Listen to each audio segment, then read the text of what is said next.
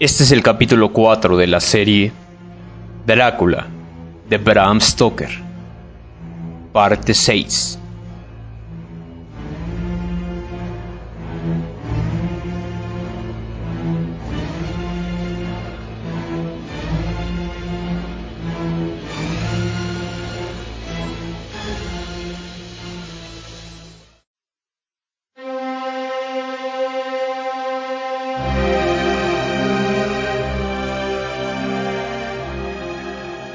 Diario de Lucy Westenra. 12 de septiembre. Qué buenos son todos los que me rodean. Aprecio mucho al profesor Van Helsing, aunque todavía me pregunto por qué se empeñó tanto en disponer de este modo las flores. Realmente casi me dio miedo. ¿Se mostró tan autoritario? Bueno, esta noche espero dormir bien, entregarme de buena gana al sueño. Ignoraba que los ajos pudieran ser tan agradables. Al contrario, su olor grosero, oh, siento que me asalta ya el sueño. Buenas noches a todos. Diario del Dr. Seward. 13 de septiembre. Cuando llegué a Berkeley, el profesor ya estaba a punto aguardándome. El carruaje pedido por el hotel se hallaba delante del portal. Van Helsing llevaba su maletín como de costumbre en las actuales circunstancias. A las ocho estábamos ya en Hillingham. Supongo que les alegrará saber que Lucy está mucho mejor, nos anunció. La pequeña duerme aún. El profesor sonrió. Evidentemente se felicitaba por dentro. Ah, mi diagnóstico era exacto, exclamó frotándose las manos. Y el tratamiento ha obrado en consecuencia. La mejora de mi hija, profesor, no solo se debe al tratamiento prescrito por usted. Si Lucy está bien esta mañana, es en parte gracias a mí. ¿Cómo, señora? Verá, como estaba un poco inquieta, durante la noche penetré en su dormitorio. Mi hija dormía tranquilamente y ni siquiera me ha oído pero el cuarto no estaba ventilado. Además, había por todas partes esas horribles flores con su insufrible olor. Por primera vez en mi vida observé en el profesor los síntomas del mayor desconsuelo. Levantó las manos en una especie de muda desesperación, y después las golpeó una contra otra, como si comprendiera que toda alternativa sería vana. ¡Dios mío! exclamó. Dios mío, ¿qué ha hecho esa pequeña para sufrir tanto? ¿Es acaso un efecto de inexorable destino venido del antiguo mundo pagano? Esa pobre madre inocentemente, animada de las mejores intenciones, obra de modo que su hija esté en peligro tanto en su cuerpo como en su alma. Vamos, tenemos que actuar. Aunque el diablo, aunque todos los diablos del infierno se hayan conjurado contra nosotros, no importa, lucharemos Combatiremos. Cogió el maletín del vestíbulo y subimos a la alcoba de Lucy. De nuevo descorrí las cortinas, mientras Van Helsing iba hacia la cama. Sin añadir nada más, cerró la puerta con llave y dispuso todo para efectuar una tercera transfusión. Yo había reconocido la urgencia del momento e iba a quitarme la chaqueta, cuando Van Helsing me lo impidió. No, hoy seré yo quien dé la sangre, Tú estás demasiado débil. Se quitó la chaqueta y se arremangó la camisa. Otra transfusión, otra inyección de morfina, y las pálidas mejillas volvieron a colorearse lentamente, en tanto que la respiración regular retornaba a la muchacha, cuyo sueño recobró toda normalidad. Entonces, yo velé mientras Van Helsing procedía a restaurar sus fuerzas. Durante una conversación que sostuvo luego con la señora Westenra, le dio a entender que no debía tocar nada de la habitación de su hija, fuese lo que fuese, sin antes consultar con él, que las flores en cuestión poseían una virtud medicinal y que el tratamiento de Lucy consistía parcialmente en la respiración de aquel perfume. Un par de horas más tarde, Lucy se despertó tan fresca como una rosa, sonriente y de buen humor. En resumen, estaba como si no hubiese tenido que soportar una nueva prueba. ¿Qué dolencia es la suya? Empiezo a preguntarme si a fuerza de vivir entre locos, no estaré yo también perdiendo la razón. Diario de Lucy Westenra 17 de septiembre. Cuatro días y cuatro noches tranquilas. Sí, cuatro días y cuatro noches de calma absoluta. Estoy tan fuerte que apenas me reconozco. Recuerdo vagamente unos momentos de angustia, de espera, de opresión, momentos llenos de tinieblas, vacíos de toda esperanza. Después, momentos de olvido. En verdad, desde que el doctor Van Helsing está a mi lado, las pesadillas son para mí ya cosa del pasado. Los rumores que me asustaban los aleteos contra los cristales de la ventana, por ejemplo, o las voces lejanas que se iban aproximando lentamente, las llamadas procedentes de no sé dónde que me obligaban a hacer no sé qué, todo esto ha cesado. Cuando me acuesto ahora por la tarde, ya no temo dormirme. Esta noche, el profesor Van Helsing me dejará sola, ya que debe pasar un día en Ámsterdam, pero me encuentro también que puedo quedarme sola sin temor alguno. Le doy gracias a Dios cuando pienso en mamá, en mi Arthur y en todos los amigos tan buenos conmigo. The Pall Mall Gazette, 18 de septiembre. El lobo se escapa. Peligrosa aventura la de nuestro corresponsal. Entrevista con el guarda del parque zoológico. Después de varias tentativas, sirviéndome del nombre de Palma al Gazette como de un talismán, conseguí conversar con el guarda del sector del parque zoológico donde se hallaban los lobos. Thomas Wilber vive en el apartamento próximo al edificio reservado a los elefantes, y llegué ahí en el momento en que se disponía a tomar té. El guarda se negó a hablar de negocios, como dijo antes del té y no quise contrariarle. Una vez terminada la merienda, encendió su pipa y se arrellanó en su butaca. Bien, caballero, le escucho. Pregúnteme cuanto quiera. Sea que viene. A que le hable del lobo que huyó. Efectivamente, quiero su opinión. Cuénteme primero lo que sucedió, y cuando ya conozca los hechos, podrá decirme cuál fue la causa, según usted, y cómo cree que terminará el incidente. Ese animal, al que llamamos Bersiker, era uno de los tres lobos grises que trajeron de Noruega. Era una bestia de buena conducta, que jamás dio molestias. ¿Qué ocurrió? Un par de horas después de la comida, oí un ruido y al mismo tiempo el lobo aullaba desesperadamente. Me acerqué allá y al ver que Bersiker se lanzaba enloquecido contra los barrotes como queriendo salirme alarmé.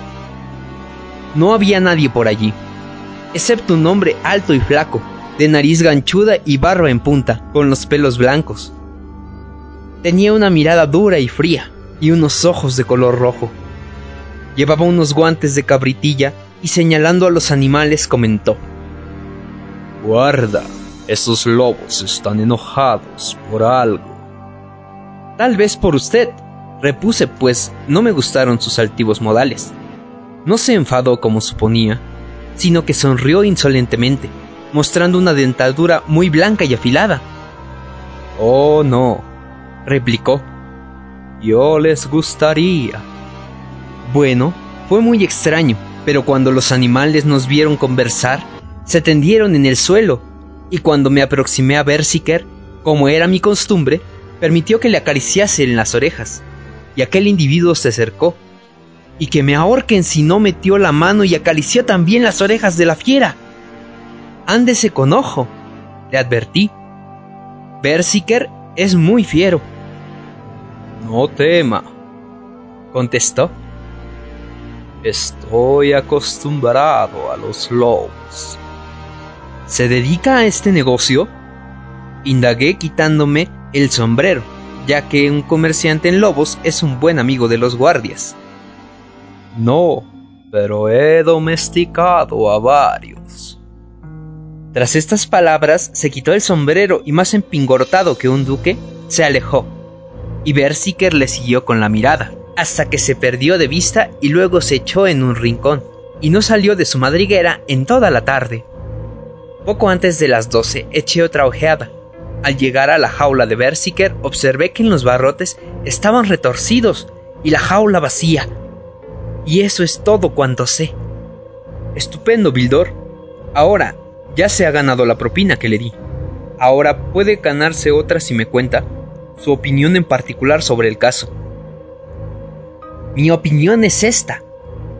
El lobo está escondido en alguna parte, y otro guarda afirma que le vio correr toda la marcha, más veloz que un caballo, hacia el norte. Yo no lo creo, porque los lobos no galopan de ese modo. Se ha escrito muchas tonterías respecto a estos animales, pero en la vida real, un lobo es un bicho vil, no tan listo ni tan valiente como un perro. Berserker no está acostumbrado a pelear, ni siquiera a buscarse la comida. Lo más probable es que esté en algún rincón del parque, escondido y temblando y suspirando por su desayuno. Tal vez se halle en una carbonera. Vaya susto el que se llevarán cuando vayan a buscar carbón y vean los ojos verdes y chispeantes en la oscuridad, ¿no lo cree? Si no logra obtener comida, la buscará y quizás irá a la carnicería. Si no, mientras la nodriza charla con su soldadito, tal vez halle en falta al niño del cochecito. Así es como veo la historia. Estaba dando la segunda propina cuando se aproximó a la ventana y se reflejó a través del vidrio. ¡Cielo santo! exclamó Bilder muy asombrado. ¡Ya ha vuelto Berserker! Fue a abrir la puerta. El maligno lobo, que durante medio día paralizó de espanto a Londres, haciendo temblar a todos los niños de la ciudad, estaba allí arrepentido y fue recibido y acariciado como un hijo pródigo. El guarda lo examinó con tierna solicitud y al terminar exclamó, ¿Ve? Ya sabía que este animalito no se metería en ningún jaleo. Se llevó al lobo, lo metió en su jaula y le dio un pedazo de carne, tras lo cual fue a dar parte de su regreso. Por mi lado, me marché para redactar esta información exclusiva con respecto a la extraña huida del lobo del parque del zoológico. Diario del Dr. Seward 17 de septiembre Después de cenar me hallaba en mi despacho ocupado en poner al día mis apuntes, ya que no había podido hacerlo antes a causa de mis pacientes y de mis frecuentes visitas a Lucy, cuando de repente se abrió la puerta y Renfield, convulso por la cólera, se precipitó hacia mí. Me quedé literalmente petrificado, pues no es corriente que un enfermo sin pedir permiso vaya al despacho del médico en jefe. Empuñaba un cuchillo y comprendí que en su furor podía ser peligroso. Retrocedí y me coloqué detrás de la mesa, quedando de esta forma separado de loco. Mas al observar mi maniobra, di un salto y me asestó una cuchillada bastante grave en la muñeca. Sin embargo, no le di tiempo de repetir la acción por segunda vez, y lo envié a tierra, tendido de espaldas. Mi muñeca sangraba abundantemente, y la sangre formó un pequeño charco en el suelo. Renfield, según intuí, no planeaba un segundo ataque, al menos inmediatamente por lo que procedí a vendarme la herida, mientras vigilaba al loco tendido en la tierra. Cuando llegaron los vigilantes, nos inclinamos sobre él, para levantarle y devolverlo a su celda, y vimos que estaba ocupado en algo que me revolvió el estómago. Boca abajo, lo mismo que un perro, lamía la sangre caída de mi muñeca. Sin embargo, me quedé estupefacto al ver que se dejaba conducir sin protestar, repitiendo una y otra vez la sangre es vida. La sangre es vida. Telegrama de Van Helsing en Amberes a Seward en Carfax. Enviado a Carfax, Sussex, sin indicación del condado. Depositado a las 22 horas. 17 de septiembre. No dejes de ir esta noche a Hillingham.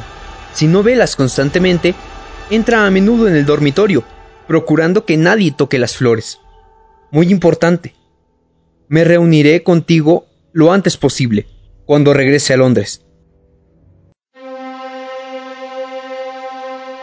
Diario del Dr. Seward, 18 de septiembre. Voy a tomar el tren para Londres. El telegrama de Van Helsing me ha dejado consternado. Una noche entera perdida, y sé muy bien lo que puede suceder en la noche.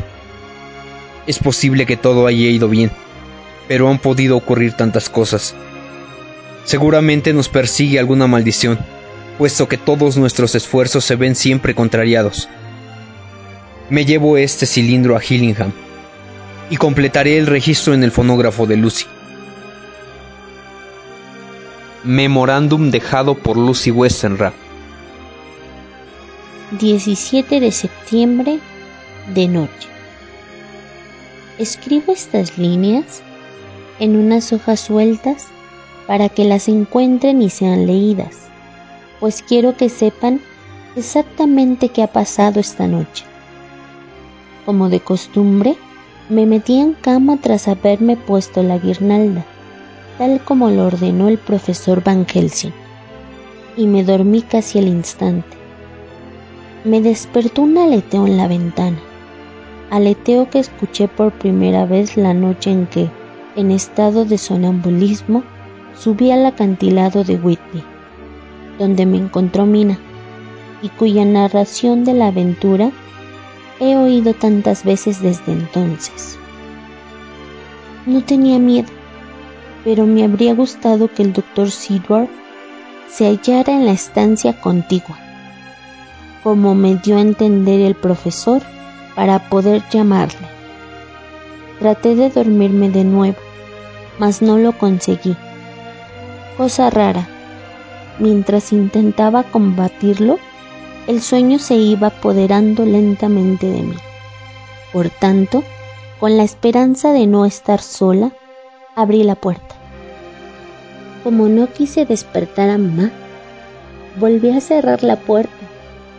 Entonces, fuera, procedente del bosquecillo, oí un grito, como el ladrido de un perro, aunque mucho más espantoso. De mí que necesitaras algo, querida. Díjome con su tono suave.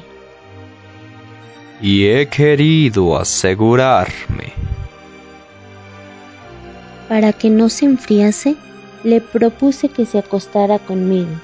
Mientras me estrechaba en sus brazos, se produjo otro ruido en la ventana.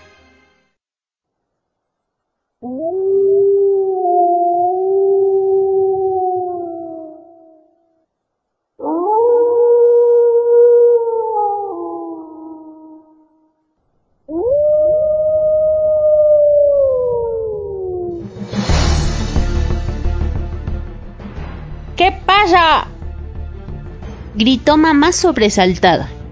En una ocasión oí aullidos entre los árboles y algo chocó contra la ventana. Se rompió un vidrio y los fragmentos se desparramaron por el suelo. Mamá lanzó un chillido de espanto, se incorporó en la cama muy agitada y trató de asir un objeto cualquiera para defendernos. De esta manera, arrancó de mi cuello la guirnalda de flores, que arrojó en medio de la estancia. Durante unos instantes estuvo sentada en la cama, señalando al lobo con el dedo, y después cayó sobre la almohada, como alzada por un rayo. El lobo desapareció y una serie de manchas, a millares, penetraron tumultuosamente por la abertura de la ventana. Traté de sentarme en la cama, pero en vano, no sé qué fuerza misteriosa me lo impedía. Además, el cuerpo de mi pobre mamá me parecía muy frío y como había caído sobre mí, me impedía todo movimiento. Luego, perdí el conocimiento, no recuerdo nada más. Mi desvanecimiento no duró mucho. Si bien los minutos transcurridos me resultaron terribles, sin duda, esos diferentes ruidos despertaron a las doncellas porque las oí andar descalzas por el pasillo. Llamé, entraron y lanzaron gritos de espanto al divisar el cuerpo de mamá yerto sobre el mío. Las muchachas cogieron a mamá a fin de que yo pudiese levantarme, y con mil precauciones la tendieron sobre la cama, tapándola con una sábana. Al observar lo impresionadas que estaban, las invité a bajar al comedor y beberse un vaso de oporto. Abrieron la puerta, que al momento se cerró tras ella, por efecto del viento. Las oí gritar nuevamente, y descender corriendo. Entonces, dispuse unas flores sobre el pecho de mamá y aunque recordé las recomendaciones del profesor Van Helsing, por nada del mundo las hubiera quitado de allí. Esperaba que las doncellas volviesen y me acompañaran a velar el cadáver, pero no subieron. Las llamé y no contestaron. Entonces decidí bajar al comedor. El espectáculo que se ofreció a mis ojos fue espantoso. Las cuatro yacían sobre la alfombra, respirando dificultosamente.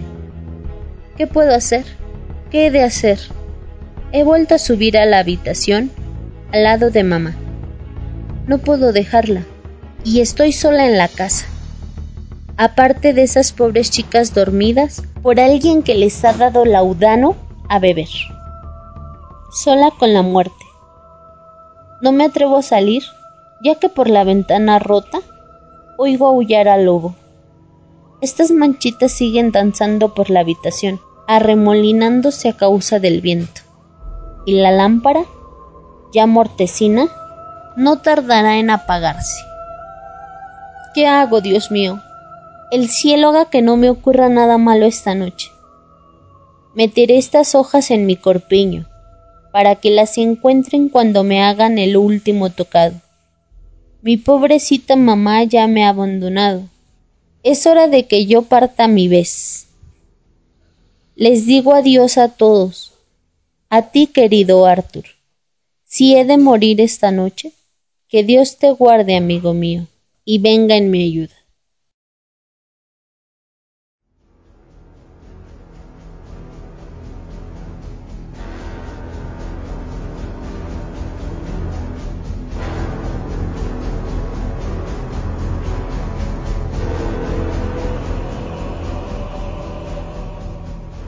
Este fue el capítulo 4, parte 6 de la serie Drácula de Bram Stoker.